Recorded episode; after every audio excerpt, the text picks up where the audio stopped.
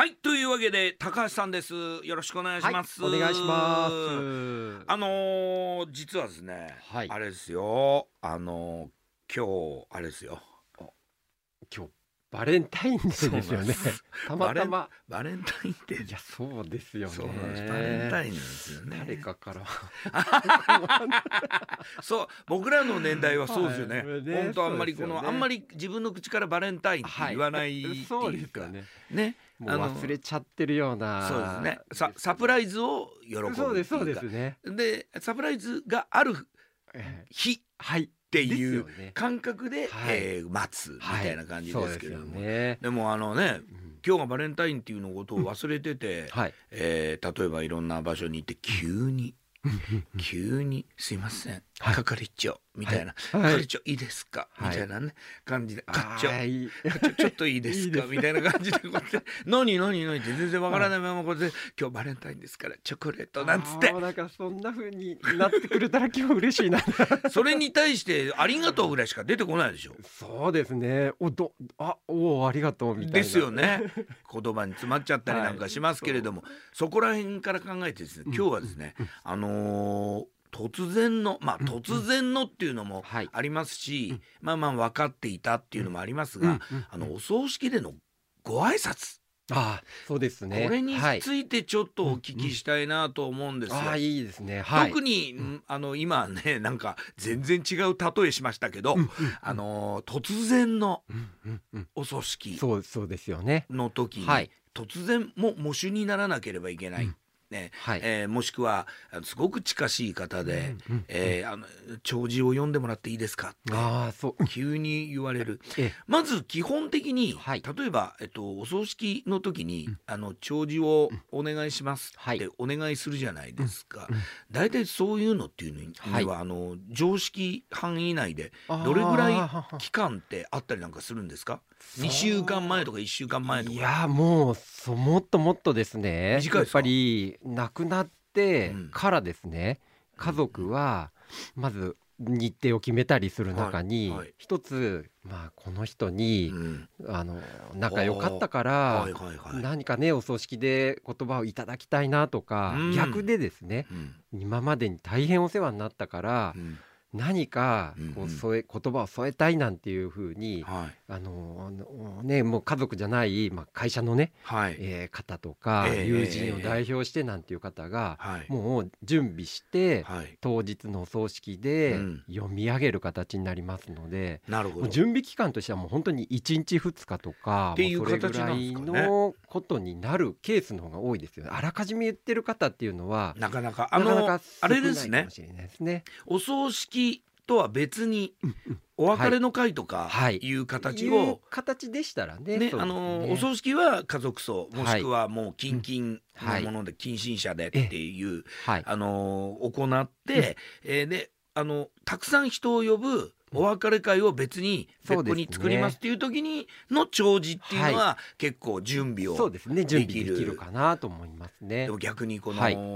急なお葬式の時の、うん。あの喪主の挨拶ってありまはい。すね、えうん。必ずあるじゃないですか、はい。一番最後にね、これはうん。結構大変なんじゃない大ですかね。変ですよ。もうあのもうその喪主の大事な役割の一つにはい、来てくださった方に、うん。まあ対するうんうんうん。挨拶ですよね、はい。これがまあ大事な仕事になるんですけれど、はい、その中でうもん。やっぱりいろんなタイミングってあるんですよね。挨うん拶うんうん。するべきタイミング、はい、まあ、それがお通夜の通夜式であったり、はい、告別式であったり、はい。まあ、場合によってはね精進落とし会食をえ召し上がる、る時の前なんかもうん。挨拶をうんうんうんうん。設けるケースがあります。あ、そうなんですね。はいうん、そこは知らなかった。ですよね。はで、その場合によってやっぱりうん言う対象者になる方も変わりますので、はい、挨拶する内容っていうのも変わっていく変わっていくんですよね。通夜は式の、うん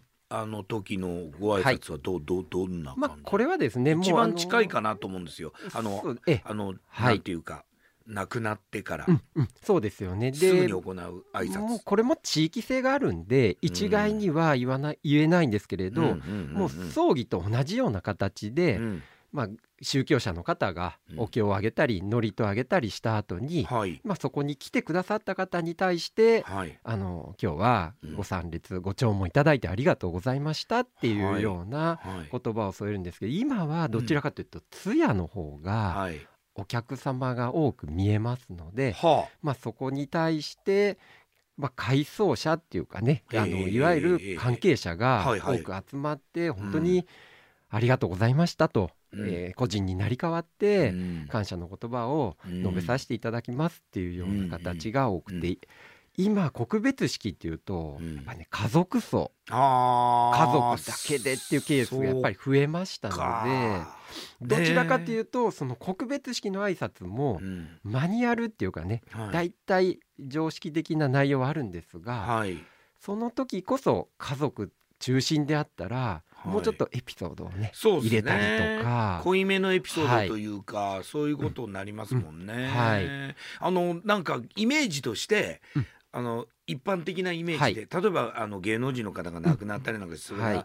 あのテレビで見たりなんかすると大体出棺の前とか。ああそうですね。はい。あ出棺前とか、まああのいわゆるまあ切り取りで、えー多分ねあの全て終わって終わった後これからあの、えっとあのねあの出棺の儀に入っていくみたいな前になんか挨拶しているイメージがあるので、そうですね。だからはい。一般の人からするとうん。自分自分の身にねうん。自分の身に置き換えて考えてみると、何回挨拶すればいいんだとかうんうん一回でいいんだよな。ね。はい。出棺の時に1回でいいんだよなっはいて思っちゃったりなんかしますけども、はい。まあ今おっしゃったみたく通夜式今は通夜の時に、まあメインの1そうでね。回。はい。で、えー家族葬で、えー親戚の前にして1一回、回。であでとはあとは、まあもしねあのその後にうん。お食事をねはい。設け、あの食べるよなんて言った時は、はい。そこでまあお食事食べる前にね、うんうんうんうん。あのまあ、最後の思い出話でもしながらね、はい。召し上がってくださいと、まあ、今日来てくれてね、はい。あのせめてものおもてなしをさせてくださいっていうことで、はい。そういった言葉を、まあ、伝えるということで。タイミングはいつですか、もうタイミング。それぞれのタイミング大体すべてですね、はい。もうあの儀式が終わった、ま、終わる時に、うん。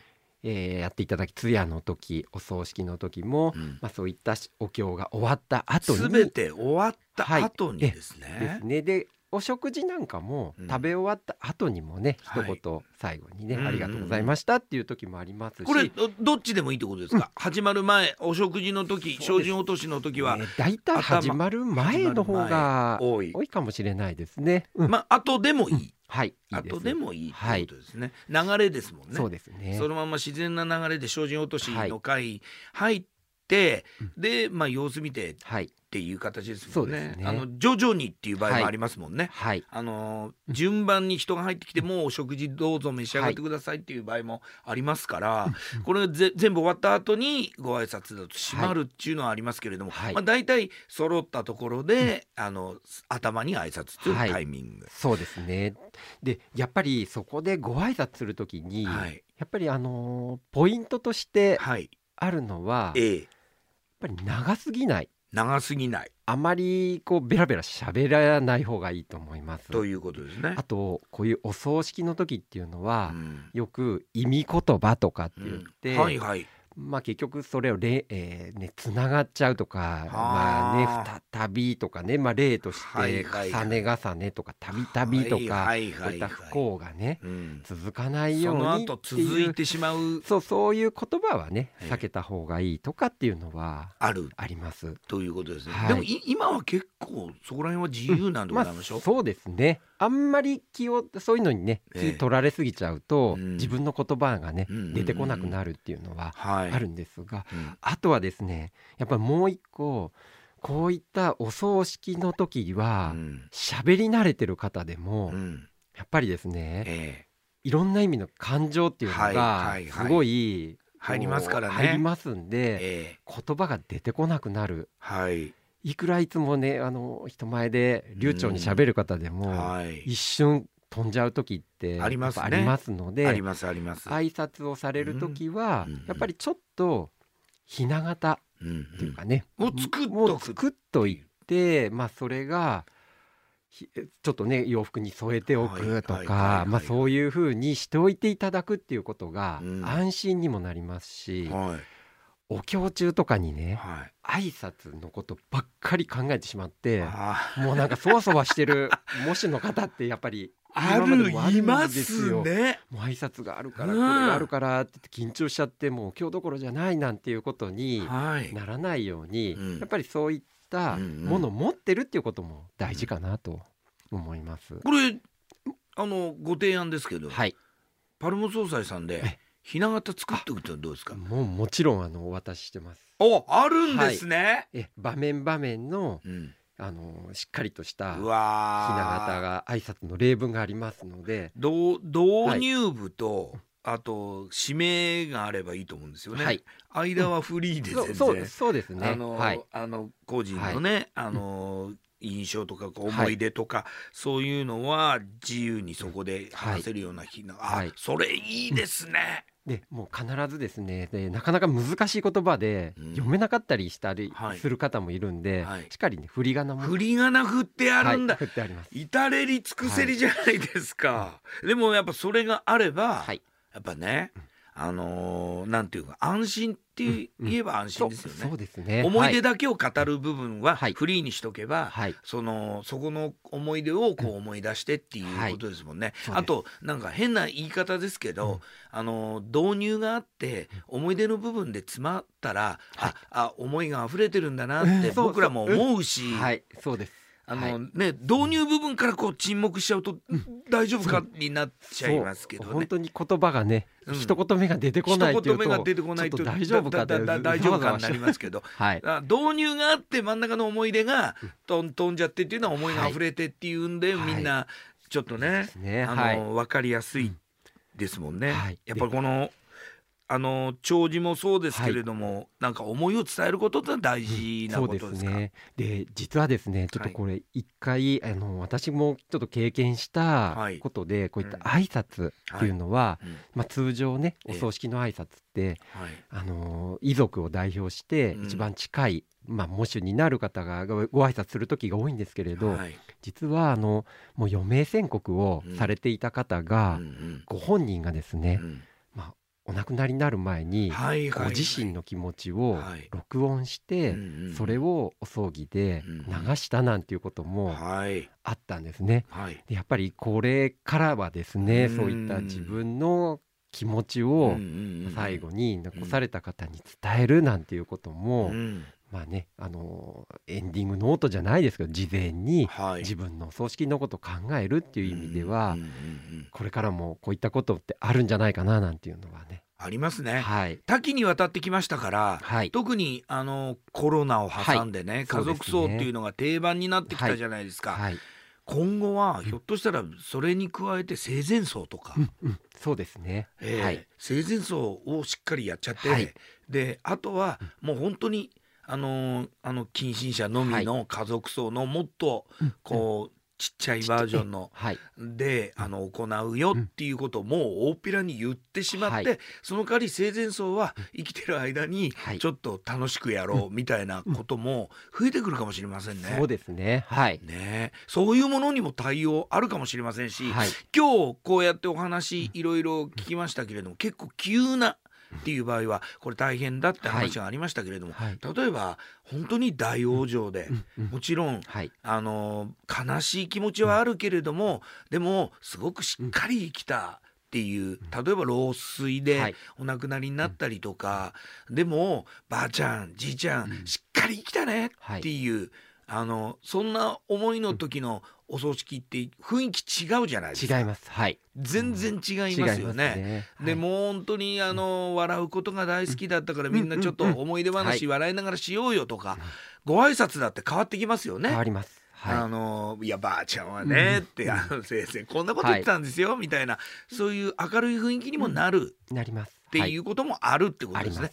だからそこその時のそのお葬式の、はい。まあまあもちろん雰囲気も含めての挨拶っていうのは、はい。しっかりその臨機応変にっていうことですね。はい。弔辞もそうですもんね。そうです。同じです。そうですよね。模試の方の挨拶がすごい明るいのに、うんうん。